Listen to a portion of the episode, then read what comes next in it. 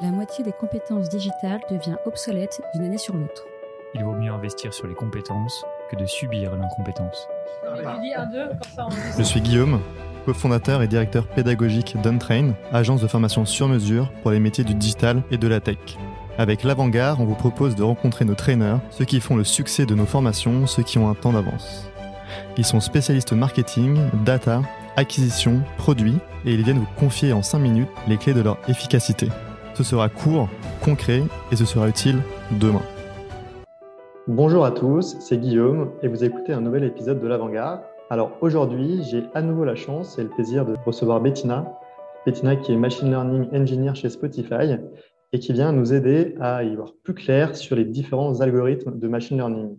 Bienvenue Bettina, merci de prendre du temps pour ce podcast. Alors, avant d'entrer dans le vif du sujet, est-ce que tu pourrais rapidement te présenter? Bonjour Guillaume, bonjour à tous. Alors oui, bien sûr, donc je m'appelle Bettina, je suis basée à Berlin et donc je suis Machine Learning Engineer chez Spotify. Alors concrètement, ce que je fais, c'est que je travaille sur le Cold Start, qui est un cas particulier de la recommandation de contenu. Donc en fait, pour Spotify, c'est la toute première expérience qu'un nouvel utilisateur va avoir du produit. Par exemple, Guillaume, si jamais tu n'as pas utilisé Spotify, tu n'as jamais utilisé Spotify et tu veux te créer un compte pour la première fois, donc on va te demander quelques informations comme ton genre, ton âge, on va aussi savoir depuis quel pays tu crées ton compte.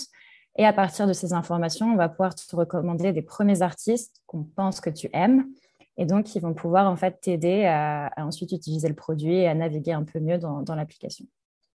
Merci Bettina. Alors j'imagine que pour faire ça, tu fais du machine learning et tu utilises des algorithmes notamment d'apprentissage euh, et de machine learning. Alors justement, est-ce que tu peux nous en dire un peu plus sur euh, les euh, trois principaux types d'apprentissage, je crois, qui sont l'apprentissage supervisé, non supervisé et par renforcement alors oui, donc déjà, on parle d'apprentissage parce qu'en fait, on donne des données à notre système informatique et il va les exploiter pour en extraire des, insights, des, enseignements.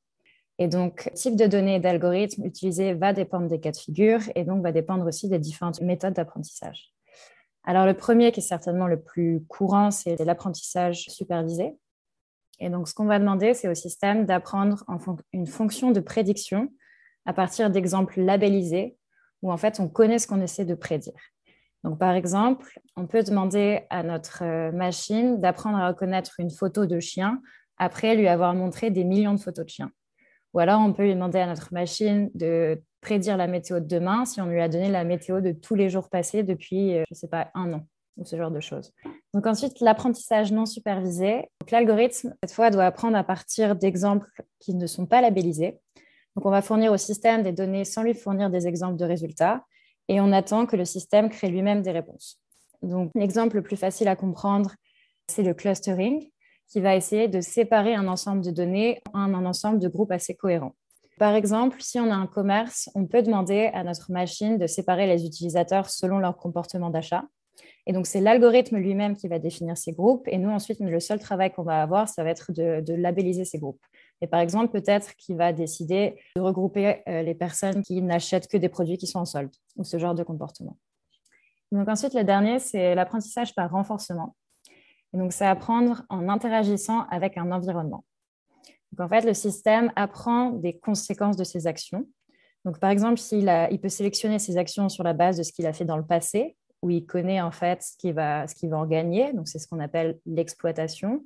Mais aussi, il peut apprendre avec de nouveaux choix. Donc là, c'est l'exploration. Et en fait, ce dilemme d'exploitation-exploration, c'est quelque chose qui est très courant en machine learning. Et ce type d'algorithme, il est beaucoup utilisé dans les jeux et dans les problèmes d'optimisation. Et par exemple, ça a fait euh, beaucoup de, bruit parce que ça a été les algorithmes qui ont permis de triompher des meilleurs joueurs de backgammon, par exemple, ou d'AlphaGo, ce genre de choses. Et c'est aussi ce type d'algorithme qu'on va avoir dans les véhicules autonomes. Merci Bettina, donc c'était super clair. On a également entendu parler donc, du deep learning, alors notamment des réseaux de, neurones. Est-ce que tu peux nous dire un petit peu les, différences qui existent entre ce deep learning, ces réseaux de neurones et euh, les euh, trois types d'apprentissage que tu viens de, nous détailler à l'instant? Donc les réseaux de neurones, c'est un type d'algorithme et pas un type d'apprentissage qui s'inspire du fonctionnement de nos neurones à nous, donc nos neurones biologiques, et donc, en fait, ça peut être utilisé pour tous les types d'apprentissage, donc du supervisé, du non supervisé, etc. Et donc, ça regroupe aussi un nombre assez conséquent d'algorithmes. Et donc, c'est vraiment un type d'algorithme. D'accord. Et du coup, est-ce que tu aurais des exemples un peu concrets de ce deep learning? J'ai l'impression que notamment deep learning et réseaux neuronaux, c'est ce qui permet de faire euh, cette technologie de face swap euh, dont on a entendu euh, et on a tous un peu vu les applications qui ont eu un, franc succès sur, sur les App Store. Est-ce que tu peux nous expliquer un petit peu comment ça fonctionne? Oui, en fait, ce qui est assez intéressant avec le, deep learning, c'est que déjà, ça peut prendre en, en input de données des choses assez différentes parce qu'il y a certains algorithmes qui vont pouvoir prendre que des, chiffres, par exemple. Réseau de neurones, tu vas pouvoir lui donner une image, tu vas pouvoir lui donner du son, tu vas pouvoir lui donner un petit peu tout, donc une, euh, vidéo euh, également. Et en fait, par rapport aux algorithmes un peu plus classiques, qui ont fait sa popularité, c'est que ça permet de prendre en compte dans nos données d'entrée des interactions beaucoup plus compliquées que ce qu'on va avoir dans les algorithmes classiques, et c'est pour ça que c'est très performant. Et aussi en termes de computation, euh, la manière enfin, le temps que ça va prendre en fait pour entraîner le réseau, etc., c'est aussi très rapide. Donc c'est pour ça que c'est très efficace. Mais donc la majeure différence, c'est que ça peut s'appliquer vraiment dans plein de cas particuliers, avec des types d'entrées très différents, et que ça va être euh, très performant. Merci. Alors, si on devait parler un petit peu d'apprentissage supervisé, non supervisé, par renforcement euh, chez Spotify ou à la BBC et les entreprises que as pu, euh, dans lesquelles tu as pu travailler. Est-ce que tu aurais des exemples concrets à nous partager sur euh, ce que tu as pu mettre en place, toi? Oui, bien sûr. Donc, par exemple, à la BBC, j'ai mis en place un algorithme de recommandation. Donc là, on est dans le cadre de, l'apprentissage supervisé. Donc, j'ai créé un système de recommandation pour BBC Sounds, qui est une application qui avec, tout, avec du contenu audio. Donc, ça peut être des podcasts, des mix de musique, de la radio, etc. Et donc, encore une fois, la recommandation, c'est vraiment, on va essayer à partir de ton comportement euh, d'écoute, on va essayer de te recommander du contenu que tu aimes ou que tu ne sais pas encore, mais que tu vas aimer. Euh, et donc, euh, l'algorithme qui était derrière utilisait des données d'écoute d'autres utilisateurs que les tiennes et aussi des données sur le contenu. Donc, par exemple, on va savoir que tu écoutes du contenu relatif à tel groupe de musique ou alors tel sport, etc. Et donc, avec des algorithmes, moi j'utilise un, algorithme qui s'appelle Factorization Machines. Je ne vais pas rentrer dans les détails, mais donc c'est un algorithme de recommandation euh, qui est assez connu. Et donc, c'est basé sur de l'apprentissage supervisé. On donne plein de données à entrer à notre algorithme, et ensuite, il va pouvoir prédire du contenu avec lequel tu vas pouvoir interagir et que tu vas potentiellement aimer. Merci beaucoup. Alors, du coup, si je comprends bien, il y a beaucoup d'algorithmes. Il y a en même temps euh, beaucoup d'apprentissage dans ce machine learning. Euh, j'imagine que c'est compliqué de choisir le bon. Est-ce que tu aurais des conseils, des recommandations euh, pour ceux qui nous écoutent, justement, sur comment choisir le bon algorithme ou la bonne méthode?